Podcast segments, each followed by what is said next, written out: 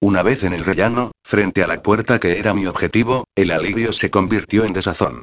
Los dedos me temblaron mientras introducía una de las llaves en la cerradura y giraba dos vueltas antes de oír el clic final. Despacio, saqué la llave y entré. Me sorprendió la cantidad de luz natural que me recibió al instante. Una pequeña entrada desembocaba en el salón, blanco, luminoso, con un gran ventanal cubierto por unas vaporosas cortinas blancas que se ondulaban por la brisa que entraba del exterior. Tal vez gracias a aquel agradable entorno, mis nervios se templaron un poco, pero no tardaron mucho en tensarse de nuevo. Puede que no me encontrara en un lúgubre caserón con algún horrible instrumento de tortura como había llegado a fantasear, pero, a pesar de no ser así, cada vez que miraba hacia alguna puerta, la imaginaba abrirse con un agudo chirrido, esperando desquiciada ver salir cualquier cosa del otro lado. Qué mala aliada es la imaginación sugestionada por el miedo. ¿Por qué ese miedo? Pues no lo sé. Supongo que tenía pánico de encontrar lo que fuese que me había dicho la clienta que iba a hacerme cambiar de opinión respecto a Christian. Miedo a que tuviera razón, a que algo me hiciese odiar al magistrado tal como ella había vaticinado. Mi corazón latió veloz cuando decidí asomarme por la primera de esas puertas que encontré. Era la cocina y me pareció muy normal, moderna y funcional, bastante mejor que la mía, que era un cuchitril. A continuación, caminé por un pasillo y abrí la primera puerta que hallé a mi derecha. Se puede decir que, literalmente, mi corazón golpeaba contra mis costillas y hasta sentía el bombeo de la sangre en mi cabeza, tales eran los nervios que estaban aflorando. Suspiré solo un poco al descubrir un baño. Cerré la puerta y continué avanzando. No oía más que mis pasos y mi propia respiración. La siguiente puerta permanecía entreabierta y desde el pasillo pude vislumbrar un dormitorio bastante grande. Empujé la superficie con cuidado y apareció lo que supuse que era el dormitorio de Christian, con una cama de matrimonio, un par de mesitas y un armario de puertas correderas, todo ello de elegante madera de roble y muy pocos adornos, muy masculino. Con la sensatez y la prudencia casi desaparecidas en mí, osé adentrarme en aquella estancia, también luminosa y espaciosa, y me atreví a echar un vistazo. Me acerqué primero al armario y descorrí ligeramente una de sus dos puertas correderas. Me impactó que al hacerlo se iluminaran varios focos dentro e hicieran brillar el espejo que forraba el interior, lo mismo que toda la ropa. Todo lo que había allí bien dispuesto y ordenado eran trajes, camisas, corbatas, cinturones y zapatos en la parte inferior. Deslicé la punta de mis dedos sobre las chaquetas, cuyo tejido, al instante, desprendió el olor de Christian y me deleité en inspirarlo. Cuánto lo echaba de menos. Cerré la puerta y repetí la operación con la otra para observar el segundo hueco, donde se encontraba, igualmente bien colocada y ordenada, toda la ropa de sport, como jerseys, camisetas, vaqueros y deportivas. Cerré y suspiré. Todavía quedaban algunos cajones y muebles que mirar, lo mismo que su baño privado, pero me pareció que aquello era invadir demasiado la intimidad de una persona. A mí no me gustaría un pelo que alguien entrara en mi casa, fuera quien fuese, y se dedicara a hurgar en los cajones de mis bragas o en los de mis cremas y cepillos de dientes. Hice una mueca al recordar el gran secreto que yo guardaba en mi casa, en la estancia prohibida que escondía en mi propia habitación. ¿Escondería Christian algo así? Salí del dormitorio y me dirigí a la siguiente puerta de la izquierda, que permanecía cerrada. Tras una nueva inspiración, rodeé el pomo con la mano e hice que cediera para dar paso a un elegante despacho. Entré y observé la pulcritud, el orden y la limpieza que reinaba allí, tanto en la oscura y brillante mesa como en los armarios o estanterías. Abrí los cajones de la mesa, pero no encontré nada extraño entre los papeles, carpetas o material de oficina. Uno de ellos se abría con combinación, por lo que supuse que albergaría lo relacionado con su trabajo y ni siquiera intenté abrirlo. Allí ya no había nada más que ver. Ya solo me quedaba una puerta al final del pasillo. Los nervios seguían ahí, incordiando, aunque, quizá por la normalidad de lo que iba encontrando, ya no parecían hacerme temblar tanto las piernas. De nuevo, intenté hacer girar el pomo, pero esa vez no cedió. Lo observé mejor de cerca y comprobé que aquella puerta tenía cerradura. Fruncí el ceño, pero, casi al mismo tiempo, recordé que el llavero que me había entregado la clienta tenía dos llaves que yo había creído de la puerta de entrada y del portal, pero este me lo había encontrado ya abierto por la portera. Saqué el llavero del bolsillo de la chaqueta e introduje la segunda llave en aquella cerradura, que se abrió al girar una vuelta y media. Cuando percibí el clic de apertura, volví a verme asediada por el miedo, pues no se me ocurrían razones válidas para pensar en una puerta con cerradura dentro de tu propia casa. Abrí por completo la puerta, pero el interior estaba oscuro, pues no parecía haber ninguna ventana. Tanteé la pared y encontré un interruptor, el cual pulsé e hizo que se encendiera una barra fluorescente en el techo. La pequeña estancia se iluminó. Si lo que había experimentado durante los minutos previos a aquel hallazgo se llamaba miedo, lo que sentí en aquel instante fue el mayor pánico que hubiese sentido en toda mi vida. Si alguien lo ha sufrido, sabrá de lo que hablo. El frío parece congelar tus huesos. Se detiene la circulación de la sangre en las venas. El corazón golpea tan fuerte que crees que atravesará tu pecho. La vista se nubla. Las piernas flaquean. La boca se seca, la pared de enfrente se encontraba en su totalidad cubierta por un panel de corcho, sobre el cual se hallaban multitud de fotografías enganchadas con alfileres y chinchetas. Fotografías con un solo y único tema. Yo. En todas y cada una de aquellas imágenes se me veía a mí, única y exclusivamente a mí, caminando por la calle, hablando por el móvil o en la parada del autobús.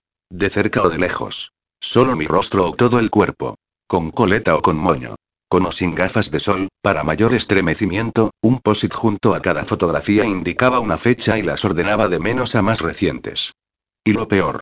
Las más antiguas eran de antes de conocerlo, incluso anteriores a coincidir en el taxi. Me conocía de antes. Joder. exclamé. ¿Pero qué coño es esto? Lo único que me vino a la mente fue que era una especie de altar de sacrificio. Dios. Allí debía de haber docenas y docenas de fotografías mías. Y ya solo una retaíla comenzó a repetirse en mi cabeza, ¿por qué? ¿Por qué? ¿Por qué? ¿Quién eres, Christian Márquez? ¿Un psicópata? Luego me planteé algo que sonaba incluso peor. ¿Estaba compinchado con la clienta? Lo mismo que aquellas imágenes eran atravesadas por alfileres, yo me sentí igual, atravesada de lado a lado. Y, como si fueran a hacerlo realmente, comencé a echar lentos pasos hacia atrás para alejarme, poco a poco, sin perderlas de vista, como si quisiera cerciorarme de que era real y no una pesadilla. Un paso, después otro, dispuesta a salir de aquella casa todo lo rápido que me permitieran mis pies.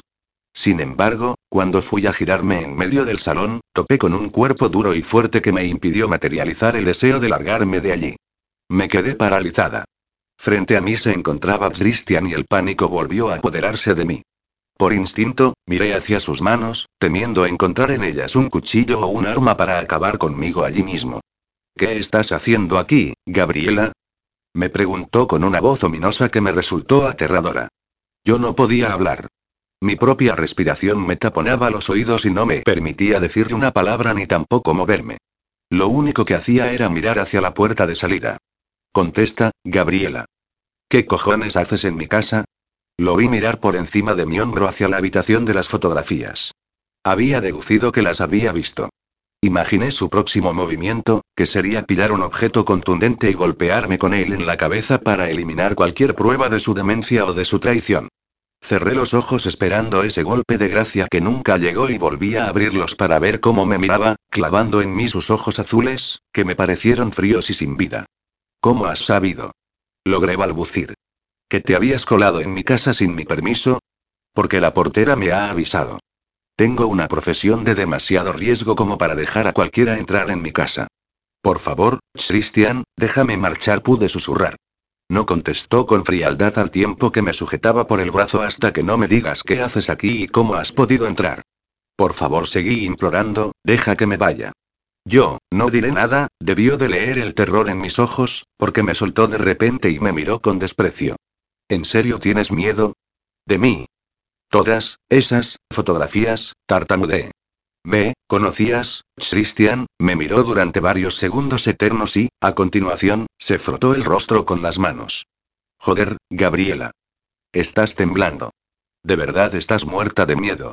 Sus palabras sonaban como ecos lejanos en mis oídos. Yo no podía dejar de mirar hacia la puerta e intentar calcular el momento oportuno para largarme pitando de allí. Incluso miré a mi alrededor procurando no moverme para no alertarlo de mi búsqueda de algún objeto punzante, como unas tijeras, para poder clavárselas y que no pudiese perseguirme. Por el amor de Dios, Gabriela. ¿Me estás escuchando? Me alegré de estar lo suficientemente lúcida como para poder pensar. Recordé que, en el interior de mi bolso, llevaba un pequeño blog de notas que me había regalado un cliente y que se completaba con un lápiz. Me había llamado la atención que tuviera la punta tan afilada y pudiese hacerme daño. Poco era, pero tenía que intentarlo, así que comencé a hablar para distraerlo. ¿Por qué tienes tantas fotografías mías? ¿Y por qué tienes una habitación dedicada exclusivamente a exponerlas? Siéntate, tranquilízate y te lo explicaré. Ja. Si cada vez estaba más cerca y me miraba con más odio. En medio de aquellas preguntas, introduje una mano en mi bolso y fui tanteando el contenido hasta dar con el lápiz. Lo afiancé entre mis dedos como si fuese mi única salvación y volví a sacar la mano con disimulo. Vamos, Gabriela, tranquila. Y una mierda. Grité. Levanté la mano afianzando el lápiz, pero Christian fue rápido e intentó arrebatármelo, por lo que acabé clavando mi arma en el dorso de su mano con todas mis fuerzas. Percibí perfectamente cómo la punta de mi improvisada arma se introdujo en su carne y penetró hasta casi el hueso mientras brotaba la sangre. Christian soltó un alarido y la distracción me sirvió para lanzarme hacia la puerta y bajar la escalera de velocidad supersónica. No miré hacia atrás, ni una sola vez. Únicamente corrí y corrí y corrí, atravesé el portal, salí a la calle y continué corriendo. No podía hacer otra cosa, solo correr y correr. Cuando mis pulmones amenazaron con estallarme, aproveché para meterme en una boca de metro, seguir bajando escaleras y colarme en uno de los vagones atestados de gente. Agarrada a una de las barras, mientras trataba de recuperar el aliento, miré hacia cada uno de los rostros de las personas presentes, aterrada con la posibilidad de encontrarme a Christian allí, persiguiéndome, acosándome. Pero intenté ser razonable. Todos ellos eran rostros desconocidos y ya no tenía nada que temer. Al menos, de momento. Miré el panel luminoso de las estaciones y comprobé que, bajándome en la siguiente parada, me encontraría relativamente cerca de mi trabajo. Me apeé del vagón y, cuando atravesé las calles atestadas de transeúntes y me encontré por fin en el edificio de mi empresa, pude respirar tranquila. Aunque esa tranquilidad solo me sirvió para dejar de tener miedo, porque la tensión me pasó factura y, cuando iba a sacarme un café de la máquina, no pude más y rompí a llorar. Tranquila, preciosa. Ni siquiera había oído entrar a Mark en el área de descanso. Mi amable compañero no me hizo preguntas, únicamente sacó mi bebida y la colocó sobre la mesa. Después, se puso frente a mí, ofreciéndome sin palabras su apoyo, y yo se lo acepté. Me lancé a sus brazos y lo abracé con fuerza mientras desahogaba mi llanto. No me dio ni tiempo a pensar cómo era posible que no me avergonzara de hacer aquello con alguien a quien apenas conocía cuando yo siempre procuraba que ni mi entorno más cercano me viese llorar. ¿Estás mejor? inquirió al rato, cuando dejé de hipar. Sí, gracias, le dije mientras me separaba de él. Yo, lo siento mucho. Perdona. No importa, me contestó con una sonrisa afable. Todos tenemos momentos bajos. Una vez me dije que, en esas situaciones, ojalá siempre hubiera alguien cerca que nos diera un abrazo para hacer el bajón más llevadero. Y he seguido mi propio consejo. Eres un cielo, Mark. Cogí una servilleta de papel y, con cuidado, intenté limpiar el estropicio de mi cara. Será mejor que empiece a trabajar. Sí, será lo mejor, me animó al tiempo que me ofrecía el vaso de café. Bébete esto y espabila, o Murillo el pardillo te echará la bronca. ¿Cómo sabes que lo llamamos así? Rey. Vale, no me respondas. Susana, claro. Lo importante es que te he hecho reír. Me miró con sus suaves ojos castaños y una ola de paz me invadió por dentro. Eso debía de ser tener la vida normal que yo no había tenido, a lo que se refería mi hermano que quería para mí, y no enredarme con magistrados de bellos ojos azules que acababan siendo un fraude. Pasé el día como pude, intentando compaginar mis sentimientos alterados con todo el trabajo que tenía por delante. Mark no volvió a hablar del tema y con Susana apenas coincidí hasta la hora de la comida. Todavía llevábamos tuppers de casa y los calentábamos en el microondas de la cocina de la empresa, pues, en estos tiempos de crisis, muchos de nuestros compañeros hacían lo mismo. Ese día, mientras miraba embelesada cómo giraba el plato de macarrones para calentarse, mi amiga se puso a mi lado y me dio un beso en la mejilla. No espero que me cuentes lo que te pasa, pero, si lo hicieras, me sentiría mucho mejor. Y tú también. Ahora comemos con todo el grupo, suspiré. No puedo explicarte nada. Tranquila, esperaré a esta tarde, cuando estemos en mi casa. Solo dime si tiene algo que ver con tu misterioso enamorado. Tiene que ver con que soy tonta del culo y me creo todas las mentiras que quieran contarme. No eres tonta, replicó mientras sacaba mi plato del microondas y colocaba el suyo. Lo que pasa es que te debes de haber enamorado de un impresentable que no te merece, lo mismo que yo. Durante el almuerzo, Mark no cesó de lanzarme miradas y sonrisas que no le pasaron desapercibidas a Susana, quien, por supuesto, no dudó en preguntarme sobre ello a la hora de marcharnos a casa. ¿Qué te traes entre manos con el barbitas buen horro? ¿Pero qué dices? Ya has visto que ahora hablamos más con la gente, y Mark es un buen compañero. Ya. Río. Si quieres hablamos de otras cosas en las que tiene pinta de ser bueno. Un, cuando esa barba te roce debe de dar un gustillo, no pude hacer otra cosa que reír ante las bromas de mi amiga.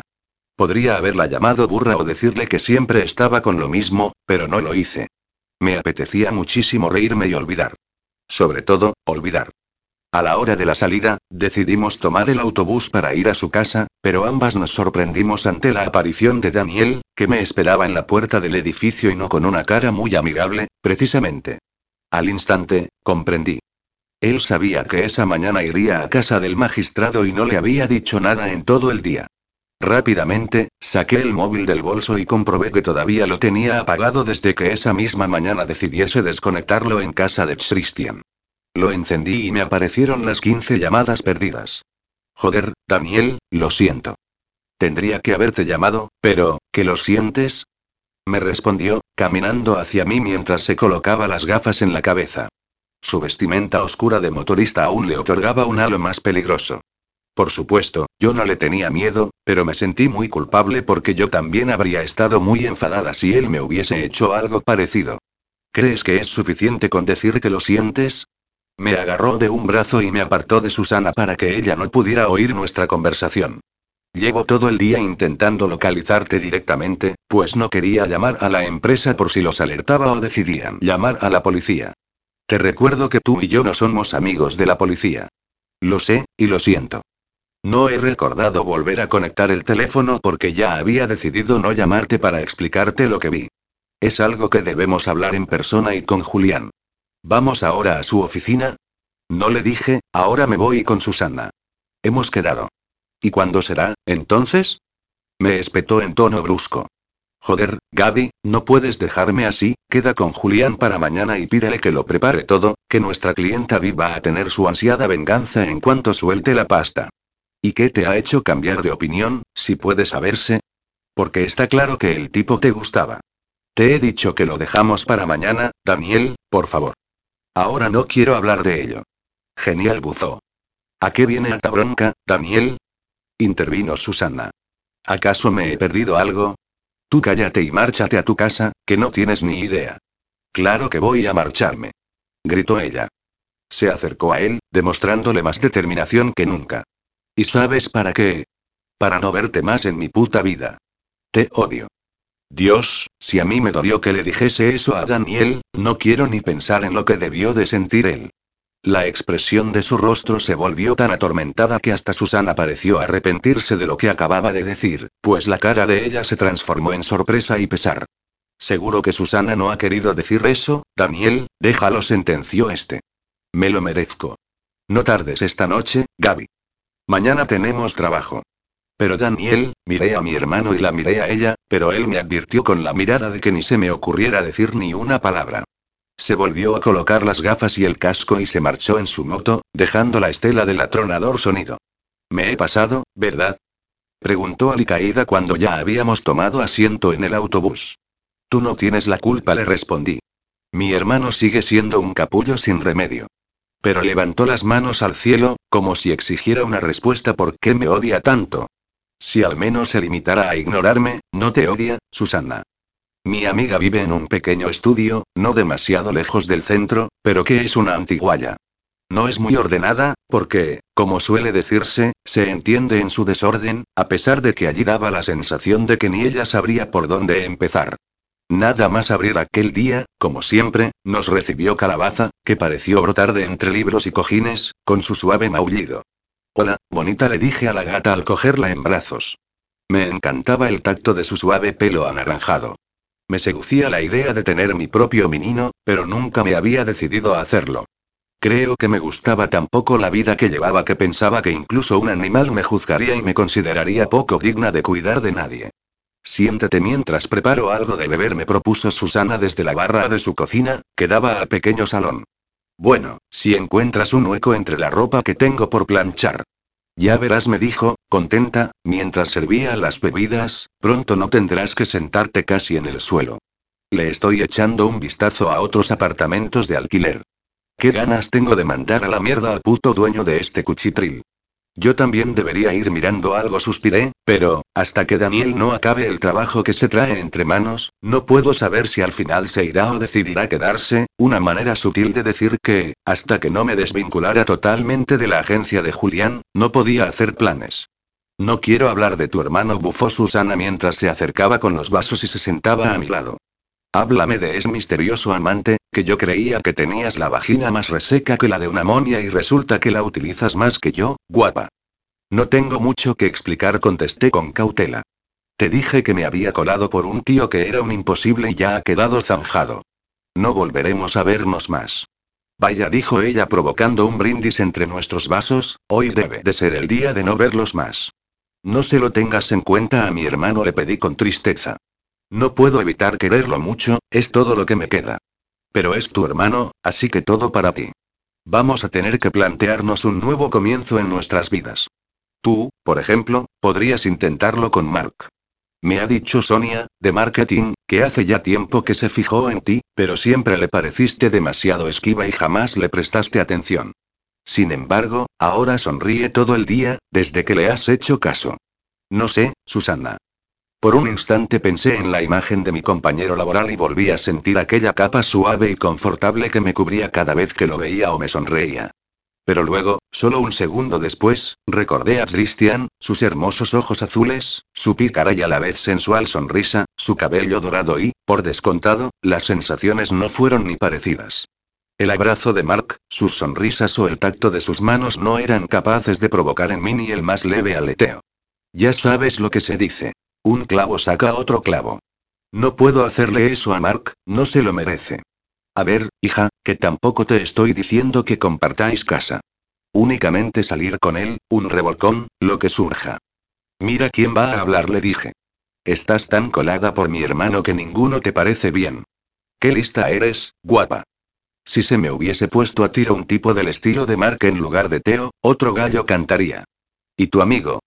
Aquel con derecho a roce, Rubén. Se ha echado novia, ya no me queda ni el plan B. Me miró e hizo un triste mohín con la boca. Tienes razón, estas cosas no se pueden forzar.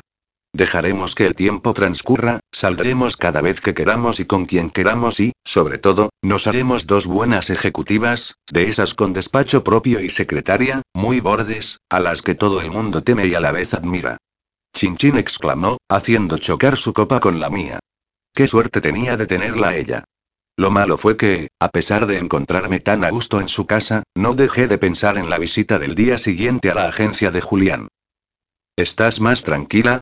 Pregunta Teresa mientras desconecta la grabadora de su móvil y apaga la enésima colilla en el cenicero. Perdona por no haber detenido la grabación mientras explicabas aquel siniestro descubrimiento en casa del magistrado, pero he preferido dejar que siguieras para volver a enlazar con algún momento más agradable. Te lo agradezco, le digo. La verdad es que fue un episodio horrible, encontrar aquellas fotografías, toparme con Christian momentos después, atacarle con un lápiz, no imaginas la confusión tan grande que me inundó durante horas. Me parecía mentira que aquello fuese obra del mismo hombre del que me había enamorado, del mismo que yo quería defender ante mi hermano y Julián, y por el que estaba dispuesta a enfrentarme a su exprometida para convencerla de que no le hiciera daño. Eso es lo que buscaba esa mujer, demostrarte que estabas ciega. Y lo consiguió. Sí suspiro, aunque seguía habiendo muchas cosas que no me cuadraban, o, al menos, lo pensé después de un tiempo. En aquel momento, únicamente pensaba en mi sed de venganza. ¿Y lograste vengarte? Me pregunta, interesada. ¿Llegasteis a darle a la clienta el material que se suponía que destruiría al magistrado? Pues, no exactamente, capítulo 16. Grabación N16, realizada el día 3 de agosto de 2016 a las 18.20 horas. En el despacho de Julián, al día siguiente, estaba nerviosa pero decidida.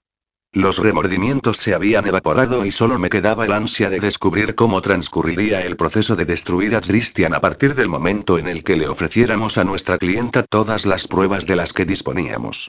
Porque, a esas alturas, ya estaba segura de que me había mentido en todas y cada una de las ocasiones, sobre su compromiso, su novia y todo lo demás.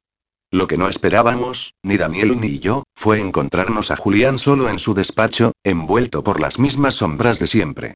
¿Dónde está esa exprometida agraviada? preguntó mi hermano. Ni puñetera idea, contestó Julián. Se suponía que estaría hoy aquí a esta hora, pero no ha aparecido. ¿Se puede saber qué encontraste en el apartamento del magistrado, Gabriela? Francamente no entiendo su ausencia, bucé. Al fin y al cabo, ella insistió en darme las llaves para que pudiera husmear en su casa y lo que encontré no hizo más que darle la razón. ¿Nos vas a explicar ahora qué coño había allí? exigió Daniel. Pues, a ver cómo lo explico, nuestro querido señor Márquez, o es un puñetero psicópata, o está compinchado con su supuesta ex para algo que todavía se me escapa, porque resulta que cogí aire en su apartamento, tiene toda una habitación dedicada únicamente a mí, empapelada con fotografías mías. ¿Cómo dices? exclamó mi hermano. Lo que has oído. Docenas y docenas de fotos de mi puta cara obtenidas, incluso antes de que todo esto empezara. No me jodas, gruñó Julián. ¿Qué coño está pasando aquí? Joder, Gabriela volvió a quejarse Daniel. ¿Y ahora me lo cuentas? Pues todavía no os he contado que, mientras estaba cagada de miedo observando aquella especie de altar, Christian apareció y me descubrió. ¿Qué? Gritaron los dos. No os preocupéis. Me defendí y me largué pitando al trabajo. Estaba muy nerviosa, pero al final he llegado a la conclusión de que fue la mejor forma de sacarme la venda de los ojos. Ese tipo me estaba trastornando demasiado. ¿La mejor forma? Volvió a gritar Daniel. Joder, Gaby. Ese tipo podría haberte atacado. ¿Lo dejaste herido? inquirió Julián, preocupado. No por mí, seguro, sino por no dejar pistas ni cabos sueltos. No le respondí. Únicamente le clavé un lápiz en la mano. Suficiente para darme tiempo a escapar. Un lápiz. Chilló mi hermano al tiempo que se llevaba las manos a la cabeza. No me lo puedo creer. Nunca, jamás, intentes convencerme de que te deje sola. ¿Me oyes? Nunca. Todo esto no me gusta nada, nos interrumpió Julián. Para colmo, la tipa no aparece. Nuestro jefe no dejaba de balancearse en su silla y se llevaba las puntas de sus pulgares a la boca. Nunca lo habíamos visto tan preocupado. ¿Y qué se supone que debemos hacer ahora? Pregunté. Creo que, suspiró, vosotros idos a vuestra casa de dormir o a lo que sea que dediquéis vuestra vida. Yo meteré prisa a mi contacto para que me envíe los documentos extraoficiales que, muy probablemente, me explicarán quién coño es esa tía. Ahora seguro que te arrepientes de haber anulado tu cita con la morena bajita, bromeé con mi hermano. No te hagas la graciosa, hermanita. Ya hablaremos tú y yo. Oh, por favor, puse los ojos en blanco, déjalo ya. Por supuesto, él llevaba toda la razón, pero no era plan de decirle nada sobre el miedo que pasé o lo cerca que pude estar del peligro. ¿Quieres que te ayude en algo? Le propuso a Julián. No concluyó el jefe, marchaos. Es algo demasiado confidencial como para que sepáis nada más. Os avisaré en cuanto me entere de algo. Y si aparece nuestra amiga por aquí, más vale que se deje de sermones sobre el cabrón de su magistrado y suelte la pasta o bien se largue sin nada, pues el adelanto que nos soltó es en concepto de honorarios por nuestro trabajo y por nuestros riesgos. Pronto me pondré en contacto con vosotros, chicos. Qué extraño todo me comentó Daniel antes de subirnos a su moto. Pero no solo ahora, sino desde el principio, como tú señalaste. Ya me da igual todo, suspiré.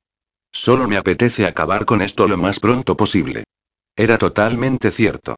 Lo único que deseaba era terminar con aquel extraño proyecto y olvidar. E igual de extraños fueron los días que sucedieron a aquella infructuosa visita. Y digo extraños porque durante las noches soñaba con Christian, con su mirada, con sus besos, con sus caricias. Continuaba escuchando en sueños su voz sensual y seguía anhelando sus manos en mi cuerpo. Sin embargo, durante el día no hacía otra cosa que despotricar contra él, odiarlo y desearle lo peor del mundo. Aún así, intenté continuar con mi vida en espera de tener noticias de Julián. Una tarde, al acabar mi jornada laboral, Susana me comunicó que no podríamos irnos juntas a casa como hacíamos a diario. Lo siento, guapa se lamentó. Problemas en marketing que tenemos que solucionar. No tengo ni idea de la hora a la que acabaremos. Tranquila, Susana le dije, tras un beso. Pero si sales tarde recuerda pedir un taxi. Nos vemos mañana. Puedo acercarte a tu casa, me propuso Mark, que había oído la conversación. Gracias, Mark, pero cogeré el autobús como cada día. Gabriela insistió cogiéndome de las manos, ¿sigues rechazando la ayuda de la gente? Vengo en coche cada día al trabajo y no me cuesta nada llevarte. Nunca intento convencerte porque sé que te vas con Susana, pero hoy podrías aceptar mi ofrecimiento, ¿no te parece? El pobre ponía tanto empeño que sabía de antemano que me sentiría fatal si seguía negándome. Está bien, gracias. Puedes llevarme a mi casa, suspiré. Mark condujo a través del tráfico de la ciudad mientras yo, algo incómoda, miraba por la ventanilla. Pocas veces habíamos estado a solas y todavía no era capaz de hacer que la conversación fluyera de forma natural. Al llegar a la puerta del portal del piso que compartía con mi hermano, me mantuve unos instantes más en el coche, pues no encontraba las palabras para agradecerle cada gesto de paciencia que tenía conmigo. Gracias, Mark, por todo lo que haces por mí. No sé cómo agradecerte que siempre, yo sí sé cómo puedes agradecérmelo, susurró. Me miró a los ojos de forma intensa y después bajó la vista a mi boca. El mensaje no podía ser más claro. Por un breve instante, estuve tentada de decirle que no, que era muy pronto, que debía dejar que el tiempo transcurriera para decidir y todo es montón de frases hechas inútiles, pero recapacité rápido y decidí que merecía probar qué sentiría si era besada por Mark. Al aproximar mi boca a la suya dio por hecho que le daba permiso, por lo que él fue el primero en posar sus labios sobre los míos. Recibí esa suave caricia en un beso dulce pero al mismo tiempo sensual. Me sorprendió el roce de su barba en mi piel, pues me sentí envuelta en ella como si fuese una nube, agradable y delicada. Lo que no me sorprendió, porque ya me lo esperaba, fue la falta de invasión de alguna mariposa en mi estómago, de algún burbujeo o presión. Nada de nada. Sé que las comparaciones son odiosas, pero no pude evitar comparar su beso con cualquiera de los de Christian, pues, después de Tony, habían sido los dos únicos hombres con los que me había besado de forma real, descartando al resto de tipos de la agencia a los que había tenido que engañar. Y no podían ser más distintos. El beso de Mark fue delicado y placentero. Los besos de Tony siempre estuvieron rebosantes de amor. Los de Christian, siempre fueron más que besos. Llevaban implícita la pasión, el deseo y el erotismo, o la ternura y el cariño. Unas veces eran puro sexo y otras eran capaces de elevarme hasta el cielo. Mierda pensé. No puede ser que la sombra de Christian me siga persiguiendo cada vez que bese a un hombre. Decidida y rabiosa, abrí mi boca para buscar su lengua con la mía, pero Mark paró mi ímpetu colocando sus manos en mis hombros y decidió dar el beso por terminado lamiendo cada uno de mis labios. Tranquila, Gabriela susurró. Será mejor ir despacio. Estoy dispuesto a ayudarte en lo que me pidas, pero no me hace ilusión ser una especie de punching ball donde desquitarte. Yo, lo siento, me lamenté. Chis me hizo callar colocando su dedo en mis labios, no hace falta que des explicaciones. Hasta mañana, Gabriela. Enmarcó mi rostro con sus manos y me dio un beso en la frente. Hasta mañana, Mark murmuré antes de bajar del vehículo y subir los tres pisos hasta mi casa. Pero esa noche volví a soñar con el magistrado. Odiaba ser tan débil como para no poder sacármelo de la cabeza y cada día le preguntaba a mi hermano si sabía algo de Julián que nos diese alguna pista de la mujer o que pudiese dar por zanjado el proyecto. Por suerte, volví a estar concentrada aquel nuevo día en mi trabajo, puesto que una reunión con un importante cliente acaparó mi tiempo y mi pensamiento. Fue al salir de la misma cuando me encontré al señor Murillo esperándome en el pasillo con una extraña expresión en el rostro. Parecía preocupado a la vez que desconcertado. Señorita Vargas me dijo, hay dos policías en el edificio que preguntan por usted. Y el alma se me cayó a los pies. Aquella escena con mi jefe formaba parte del temor con el que llevaba conviviendo varios años, desde que comenzara a participar en las extorsiones de la singular agencia de detectives de Julián. Años en los que temí que en cualquier momento me pasaría algo parecido. Que la policía daría con nosotros. No se preocupe, señor Murillo, traté de suavizar su incomodidad. Seguro que es cualquier tontería o malentendido. Me acerqué con mi jefe hasta la recepción de la empresa. Allí, junto al mostrador, había dos hombres, vestidos con trajes y oscuras gafas de sol. Me acerqué a ellos con una sonrisa en los labios que nadie imagina lo que me costó mantener. Señores, les dije al llegar a su altura. Soy Gabriela Vargas. Ustedes dirán. Señorita Vargas habló uno de ellos. Le encontré un leve resquicio de acento en su forma de hablar, pero los nervios del momento no me dejaron pensar en nada que no fuese en que me iban a detener. División de Investigación Criminal dijo, mostrando una placa. Tendrá que acompañarnos a comisaría. ¿Se me acusa de algo? Pregunté. Si lo desea, respondió el mismo hombre, podemos recitarle unos cuantos delitos delante de su jefe y la recepcionista, o bien podemos resumirlo preguntándole si conoce a un tal Julián Sánchez, ex policía y titular ahora de una agencia de detectives. Está bien, disimulé mi estupor todo lo que pude. Los acompañaré. Si me disculpan, recogeré mis cosas y avisaré a mis compañeros de mi marcha. Huir por la entrada principal no era viable, dado que aquellos dos polis tamaño armario empotrado la custodiaban, así que no me quedó otro remedio que volver a mi mesa de trabajo para, tal como les había anunciado, coger mis cosas e informar a mis colegas de que debía irme. Lo malo fue que uno de los polis me siguió hasta la entrada de mi departamento y no me quitaba ojo, por lo que, de nuevo, consideré inviable la posibilidad de largarme corriendo por alguna otra salida. Joder, ¿qué hago? Pensé. Tantos malos momentos, tantas dudas y tantos remordimientos para acabar presa de una manera tan fácil. Aunque también era cierto que me había ganado aquella detención a pulso. ¿Habrían detenido también a mi hermano, a Julián y a algún otro miembro de la agencia? Tenía muy claro que no mencionaría a ninguno que ellos. ¿Qué ocurre, Gabriela? Me preguntó Mark. Antes de poder responderle, Susana apareció corriendo frente a mi mesa de trabajo. Gabriela. ¿Qué pasa? Me han dicho que han venido unos polis a por ti. Por supuesto, en pocos segundos se había formado un corrillo a nuestro alrededor. Compañeros de toda la sección me miraban con caras de lástima o simplemente por cotillar. Tranquilos les dije. Seguro que no pasa nada, pero, de todos modos, te llamaré para cualquier cosa, Susana. Le di un beso en la mejilla y otro a Mark. Si querían chafardeo, ahí lo tenían. Así les ofrecí algo de lo que hablar en sus tertulias. Una vez hube avisado y recogido mi mesa, procedí a salir del edificio junto a mis captores, que se limitaron a colocarse cada uno a un lado y no hicieron algo tan bochornoso como esposarme. Mientras bajábamos en el ascensor, mi cabeza intentó poner en orden algunos pensamientos, como que debería llamar a un abogado o que lo negaría todo hasta que no tuviese más remedio que claudicar. Los policías continuaron con sus gafas oscuras puestas y no volvieron a decirle una palabra.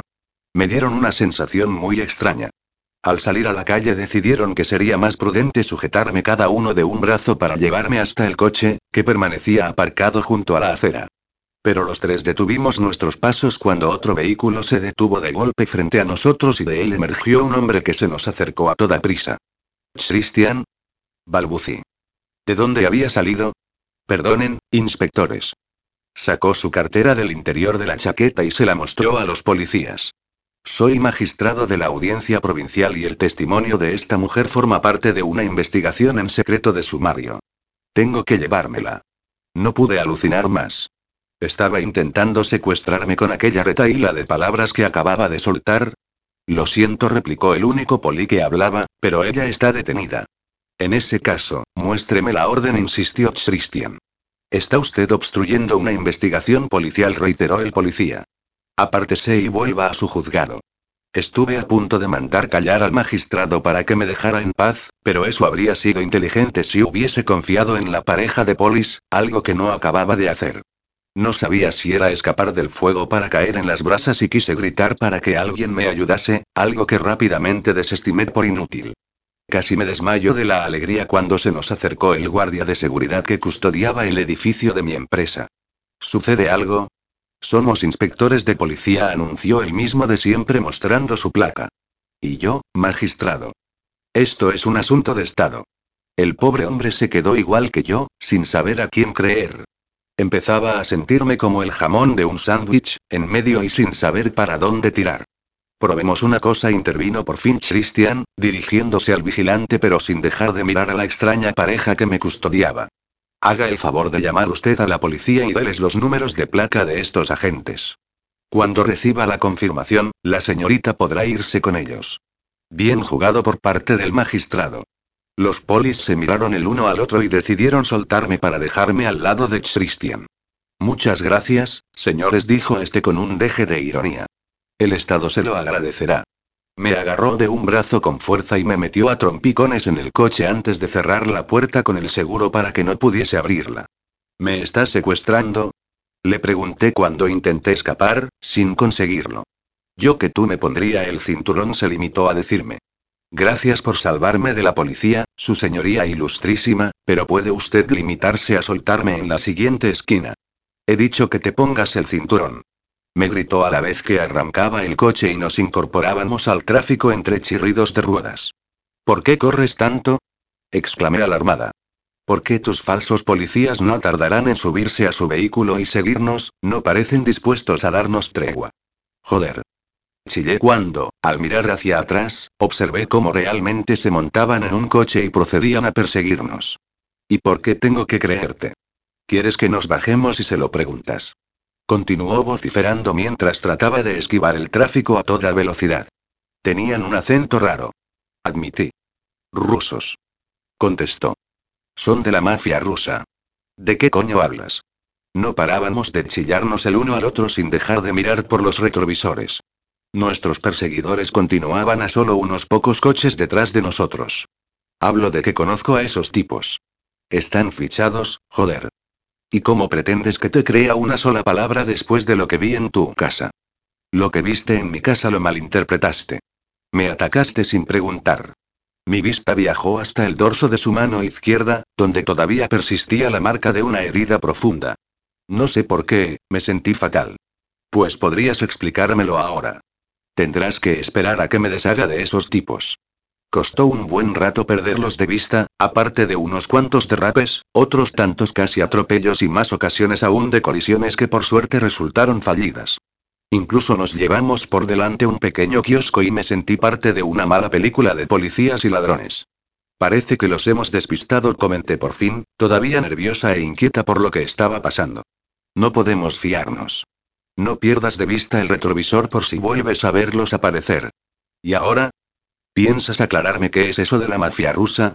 ¿O es que ha sido un cuento para secuestrarme después de seguirme y hacerme fotografías durante meses? Ojalá fuese un cuento, Gabriela contestó algo más calmado, pero sin dejar de mirar al espejo. Ahora iremos a un lugar más tranquilo y te explicaré lo de las fotografías. Ni hablar. Exclamé. Si quieres explicarme algo tendrá que ser aquí y ahora o en un lugar público. Y si veo que haces algún intento de sacarme de la ciudad, me tiraré del coche en marcha y pediré auxilio. Porque no me fío de ti. Está bien. Me concedió. ¿Qué quieres saber? ¿Quiénes eran esos tipos? Prefiero explicarte antes lo que viste en mi casa. Todavía veo en tus ojos el miedo y el rechazo que te provoqué y no puedo permitirlo más. Pues ya puedes empezar, sentencié, cruzando los brazos. Miré hacia la ventanilla y dejé que comenzase a hablar, porque sabía que podría flaquear si miraba su hermoso rostro. E insisto. Si veo algún intento raro por tu parte, me tiraré del coche en marcha. Para mi sorpresa, Christian se desvió hacia la entrada de un centro comercial y estacionó en medio de un aparcamiento al aire libre, por donde una multitud de personas entraban y salían y pasaban por nuestro lado. ¿Por qué aparcas aquí? Porque en medio de un montón de gente te sentirás más segura, por lo que veo. Además, si no te convenzo, no tendrás que tirarte de un coche en marcha, podrás bajarte cuando quieras. Pues gracias contesté, aunque continué observando el ir y venir de la gente a través de mi ventanilla. Antes de nada, Christian cogió su móvil y comenzó a deslizar el dedo sobre la pantalla. Este es mi correo electrónico personal, empezó a explicar, que nada tiene que ver con el trabajo. Quiero que te fijes en el primero de una serie de correos recibidos y la fecha. Tuve que girar la cabeza y desviar la mirada hacia su teléfono. En la pantalla pude observar la fecha. El 2 de octubre, o sea, antes de nuestro primer encuentro en el taxi. Como archivo adjunto, una fotografía mía. ¿Recibiste esa foto sin más explicación? Exacto, nada. Solo esta imagen adjunta. Y a partir de aquí, una a diario, sin fallar ni un solo día. Llevaba recibiéndolas más de un mes cuando te vi por primera vez. Por eso, cuando levanté la vista en el taxi y te tuve delante, me quedé muy sorprendido, pero, por cautela, decidí no decir nada para ver cuál era tu reacción. Viste en mí la cara de unas fotografías que te enviaban anónimamente.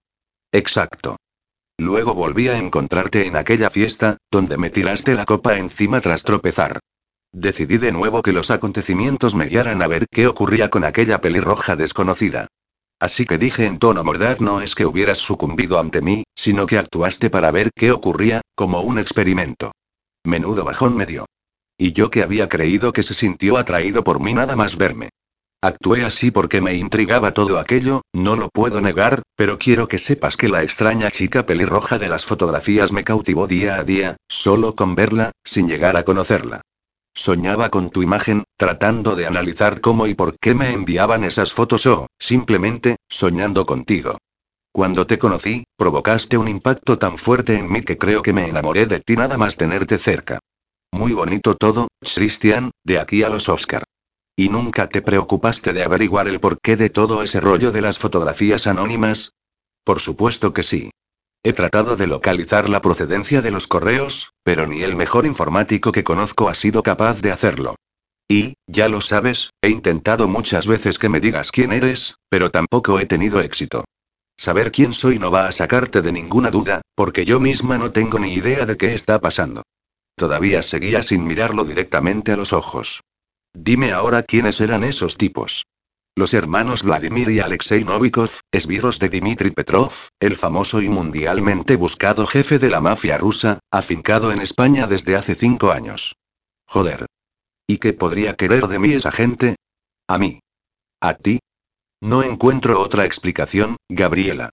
Llegar hasta mí a través de ti, ya que yo dirijo la investigación contra él.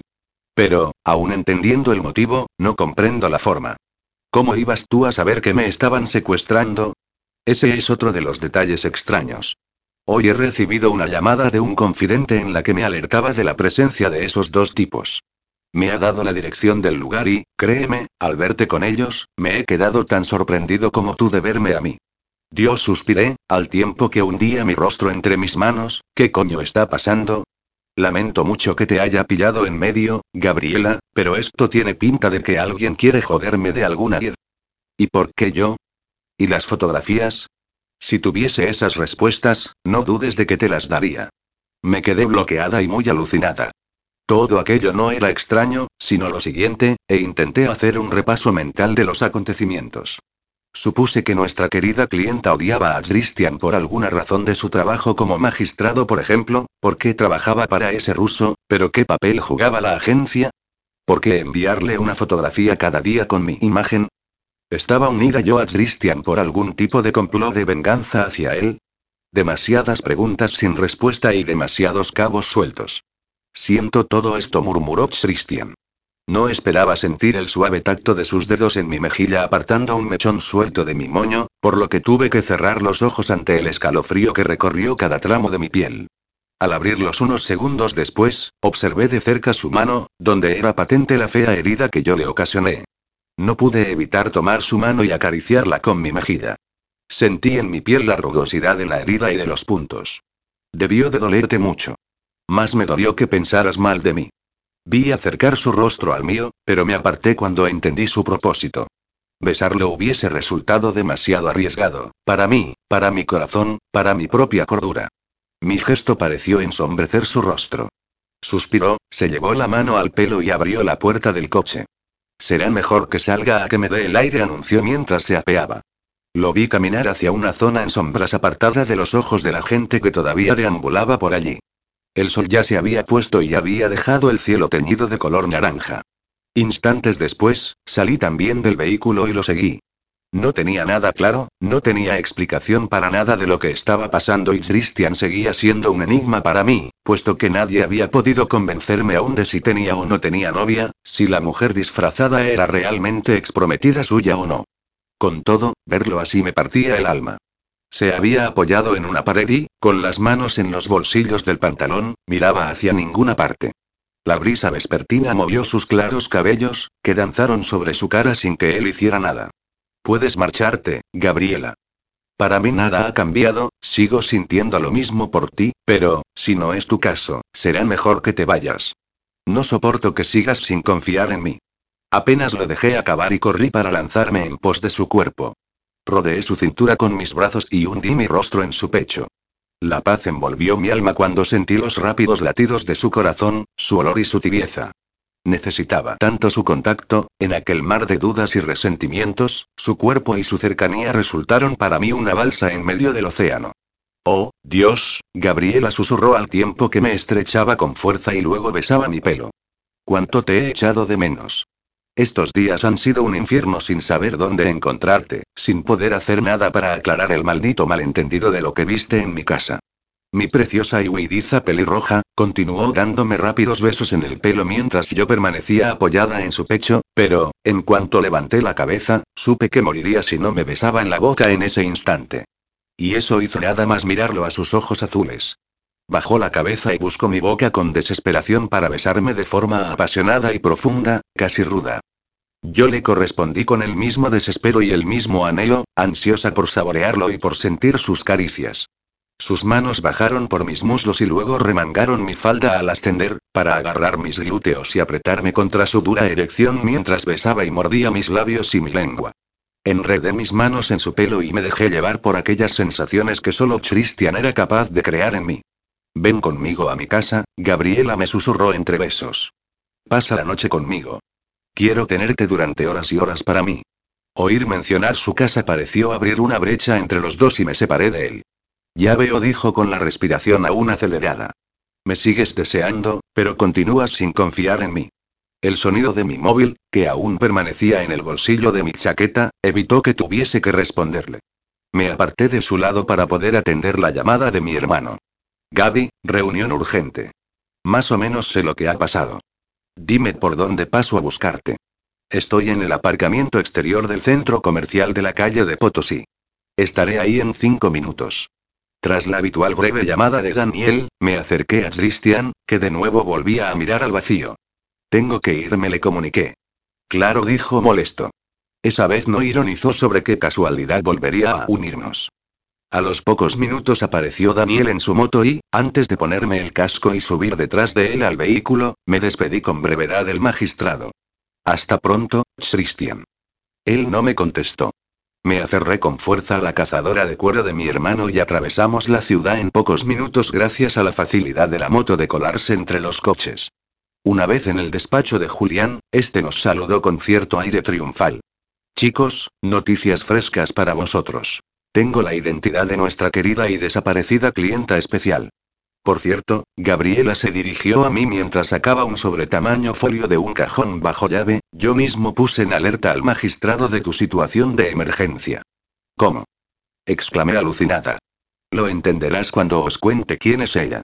Abrió el sobre y extrajo una fotografía, algo borrosa pero que no dejaba lugar a dudas sobre la identidad de la persona de la imagen. Era la mujer misteriosa, solo que con su pelo rubio natural y los ojos claros. Aquí tenéis a Olga Villegas, hija natural de Dimitri Petrov y de una camarera española, concebida hace 29 años, pero no reconocida como hija del ruso hasta hace 5. Joder. Exclamé al mismo tiempo que Daniel emitía un largo silbido. Nuestra clienta es hija del mafioso ruso. Exacto. Esta información confidencial me ha llegado esta mañana a primera hora e inmediatamente después he puesto a todos mis hombres en la calle. Uno de ellos me ha avisado de que sus dos esbirros de confianza andaban por los alrededores de tu empresa, por lo que lo más sensato era que te sacara de allí alguien con el suficiente poder como para hacerlo. El magistrado me pareció la mejor opción. Nunca acababa de sorprenderme el alcance de los tentáculos de Julián. Márquez. exclamó Daniel con el ceño fruncido. ¿No se suponía que no se podía confiar en él después de lo que viste en su casa? Su rostro pasó de preocupado a enfadado. Joder, Gaby. Estabas con él en el aparcamiento, ¿no es cierto? No creo que Christian sea un psicópata, Dandy. Yo tampoco lo creo, intervino Julián. Esto parece obra del señor Petrov, dado que Márquez dirige su caso. ¿Has hablado con el magistrado del tema? Sí respondí. Él también me mencionó ese caso y achaca todo este barullo a un complot contra él. Lo que no cuadra es nuestro papel y el tema de las fotografías. Según él, lleva meses recibiendo una foto mía cada día a través de su correo personal. ¿Y tú lo has creído? Intervino mi hermano. Tiene sentido que sea verdad, respondió Julián por mí. La señorita Villegas, ahora Petrova, lidera un plan de venganza para quitar de en medio al magistrado que está empeñado en meter en prisión a su otrora desconocido padre. Como cebo, le envía fotografías de una guapa y misteriosa pelirroja que le haga bajar la guardia y caer en algún tipo de trampa. ¿Pero cuál? Demanda Daniel. ¿Por qué a través de nosotros? Si Márquez no está realmente comprometido con la hija del empresario, ¿cómo coño vamos a joderle con unos cuantos vídeos porno? Eso es lo que estoy intentando averiguar, contestó nuestro jefe. De momento, yo de vosotros evitaría seguir con vuestra rutina habitual, pues, sea cual sea el motivo, esta gente no se anda con tonterías. Julián había lidiado en los últimos años con los más ricos, peligrosos e importantes personajes y había sabido salir indemne, pero esa vez todo nos parecía tan enrevesado. Joder, Gabriela dice Teresa mientras lanza un silbido y apaga uno de sus cigarrillos en el cenicero. Petrov, la mafia rusa, el magistrado que dirigía el caso, estabais metidos en un buen follón.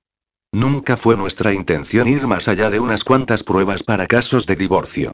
Aquello, simplemente, nos pilló desprevenidos a todos. Imagino suspira. Sabes que permanecerás aquí exactamente hasta las 6 de la mañana. Después, un juez decidirá. ¿Crees que podrás aguantar esta noche para acabar de contarme toda la historia? Tendré que coger fuerzas. Sonrío. Si pudiesen traer algunos litros de café, capítulo 17. Grabación N17, realizada el día 3 de agosto de 2016 a las 19.55 horas. Vamos, Gaby me ordenó mi hermano cuando bajamos de la moto frente al portal de nuestra casa. Cojamos lo indispensable y larguémonos pitando de aquí. No me fío ni un pelo de que no nos localicen. Joder, Daniel, necesito una ducha con urgencia. Déjate de duchas, refunfuñó mientras recogía cuatro cosas de su cuarto y las metía en una mochila. Ya nos relajaremos en algún hotel. Cuando bajamos con rapidez los tres pisos hasta la calle, tuvimos que parar antes de subirnos en la moto. La silueta de una persona muy conocida para ambos se acercaba en la penumbra de la noche a pasos rápidos y enérgicos. Hostia, Susana murmuré. Pensé que sería suficiente con no atender sus llamadas, durante todo el día, después de que ella viera cómo me sacaban del trabajo aquellos supuestos policías, decidí no coger el teléfono cada vez que me había llamado, ni tampoco responder a sus mensajes. ¿Qué le iba a decir? ¿Qué explicación podía darle del embrollo en el que andábamos metidos? Además, sigo insistiendo en que fue una forma más de protegerla. Si no le contábamos nada, ella no sabría nada y nunca nadie estaría interesado en ella. ¿Dónde andabais metidos? Nos gritó al llegar a nuestra altura. Entre los dos la tomamos de un brazo y nos alejamos de la entrada principal hacia un pequeño y descuidado jardín que había tras la esquina de la calle. ¿Qué hacéis? Chist, calla, le ordené. No pasa nada, tranquila, pero es mejor que vuelvas a casa. Y, por favor, no te preocupes por mí si falto unos días al trabajo. Digamos que oficialmente, estoy de baja. ¿En serio? ¿Crees que puedes decirme algo así y que me voy a ir tan tranquila? Tú estás muy mal. Es por tu bien, Susana, traté de calmarla. Y no grites, por favor. Abrió al máximo sus ojos cuando me vio mirar hacia todas partes mientras mi hermano parecía custodiar la calle. Me estáis dando miedo, joder, murmuró en un tono más bajo. Sois mis amigos, los únicos, y estoy preocupada por vosotros. Se me partió el alma al percibir su voz quebrada. ¿Es por el tipo aquel? ¿Te ha metido en algo chungo? ¿No ha sido Daniel quien te la ha liado otra vez? No puedo contarte nada, mi niña insistí. De verdad, estaré bien, pero no te preocupes si no me pongo en contacto contigo durante unos días. Lo haré en cuanto pueda. ¿Qué? Volvió a exclamar. ¿Ni llamarme podrás? Cállate. Exigió mi hermano ante sus continuas quejas. Hazle caso a alguien por una maldita vez y lárgate a tu casa. Vete a la mierda, gilipollas. Saltó Susana. Me preocupo por Gaby, no por ti. Pues, si te preocupas por Gaby, demuéstralo y hazle un poquito de caso, joder. La pobre no pudo evitar estallar en lágrimas, aunque quisiera disimular delante de Daniel. Déjame en paz, siempre igual de desagradable conmigo. Soltó en medio del llanto. Te odio. Eres un cabrón y un cerdo. Y comenzó a pegarle puñetazos. Te odio, te odio, te odio. Me quedé tan estupefacta que apenas reaccioné. Permanecí quieta y, cuando estaba a punto de saltar sobre ellos para hacerlos parar, frené de golpe y eché unos pasos hacia atrás. Mi hermano, por fin, reaccionaba. Basta, Susana. Le dijo mientras la zarandeaba por los hombros. Deja de llorar o me partirás el alma, por favor. ¿Qué voy a partirte, si tú también me odias? No te odio. Sí, murmuró entre sollozos, me odias y no puedo soportarlo, joder, Susana, no puedo odiarte. No puedo odiarte si te quiero. Mi amiga, con el rostro surcado de lágrimas, se limitó a mirarlo con sus grandes ojos oscuros y brillantes por el llanto. Deja de tomarme el pelo, por favor. Furibunda, le dio un manotazo en el pecho que lo hizo tambalear. No estoy tomándote el pelo, por el amor de Dios. Rabioso consigo mismo, Daniel agarró a Susana y la estampó contra un raquítico tronco de árbol para abalanzarse sobre su boca y besarla con rabia y compasión. Ella dudó un par de segundos, pero, después, se aferró con fuerza a su espalda y le devolvió el beso con la misma vehemencia. Observé con pesar cómo resbalaban las lágrimas por los rostros de ambos y decidí apartarme un poco más. ¿Qué, qué es esto, Daniel? preguntó ella con sus labios aún casi pegados a los de él.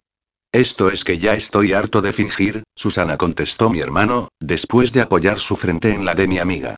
De fingir que no me gustas o no te soporto, de disimular mis sentimientos, de disfrazar mi amor por ti de odio y desprecio. P, pero ¿cómo es posible? Siguió preguntando Susana. Miraba a mi hermano con una devoción infinita y no pude evitar derramar también una fina lágrima. Es posible porque eres maravillosa, Susana. Eres la mejor amiga que se puede tener, además de trabajadora, inteligente y responsable. Y, por supuesto, eres lo más bonito del mundo entero. Derramé más lágrimas cuando ella rompió a llorar con fuerza. La noche que pasé contigo fue la mejor de mi vida, continuó declarando Daniel, pero me cagué de miedo. Yo no estaba acostumbrado a sentir nada por nadie que no fuese mi familia y, por otro lado, tú eras una persona demasiado sensata y lista como para tener algo serio con un personaje como yo. Como tú. Por favor, Daniel, no digas eso, ni siquiera aguanto en un trabajo más de un día sin pelearme hasta con el portero, joder. Soy un puto tarambana. Esto es, la leche oí decir a Susana. Ahora resulta que eres tú el que se considera menos que yo, después de creerme durante siglos la mayor mierda al compararme con tus ligues. Todas juntas no te llegan ni a los talones. Por Dios, Daniel, escúchame, colocó sus manos alrededor del rostro de mi hermano, tú también eres increíble. Disfrutas con tu trabajo, pero eres un alma libre y eso me encanta. Eres el mejor hermano que podría tener mi amiga y, como colofón, eres tan guapo que mi corazón salta cada vez que te ve.